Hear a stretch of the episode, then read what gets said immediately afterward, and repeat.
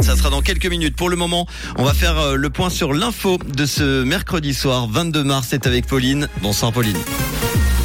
Bonsoir à tous. La Suisse est au top des hautes écoles dans le classement QS par matière. Le prix de l'électricité va encore augmenter en Suisse en 2024 et un ciel couvert au programme demain matin. La Suisse est au top des hautes écoles dans le classement QS par matière. Le pays possède le meilleur système d'enseignement au monde. Il a la plus forte proportion d'universités classées dans le top 10 à l'échelle mondiale, avec 15% de ses hautes écoles dans cette catégorie. La Suisse compte par ailleurs 32 entrées dans les 5 grands domaines d'études, comme les sciences sociales notamment.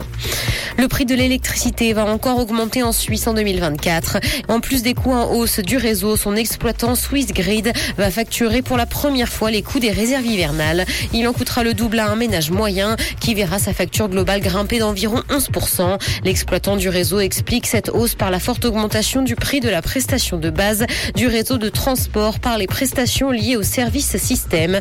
Il s'attend aussi à une hausse des dépenses d'acquisition pour la mise en réserve de la puissance de réglage.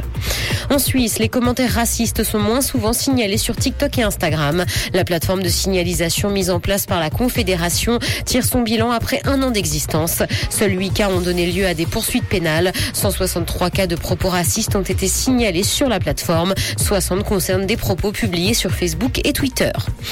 Dans l'actualité internationale, la Corée du Nord a tiré plusieurs missiles de croisière. Pyongyang a effectué des tirs aujourd'hui et ce alors que les États-Unis et la Corée du Sud mènent actuellement des exercices militaires conjoints de grande ampleur. Ces manœuvres doivent d'ailleurs s'achever demain. La Corée du Nord considère tous ces exercices comme les répétitions d'une invasion de son territoire et a averti à plusieurs reprises qu'elle y répondrait de manière écrasante.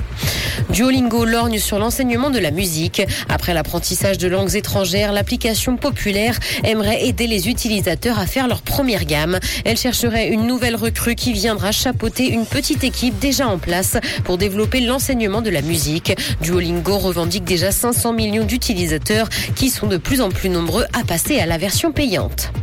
Gwyneth Paltrow est devant la justice pour un accident de ski. Elle est poursuivie au civil par un homme qui l'accuse de l'avoir blessée dans un accident qui remonte à 2016. Les faits se seraient déroulés dans l'Utah. Le préjudice subi est estimé à 3 millions de dollars. L'actrice oscarisée a de son côté également porté plainte. Elle affirme que c'est le plaignant qui lui aurait foncé dessus.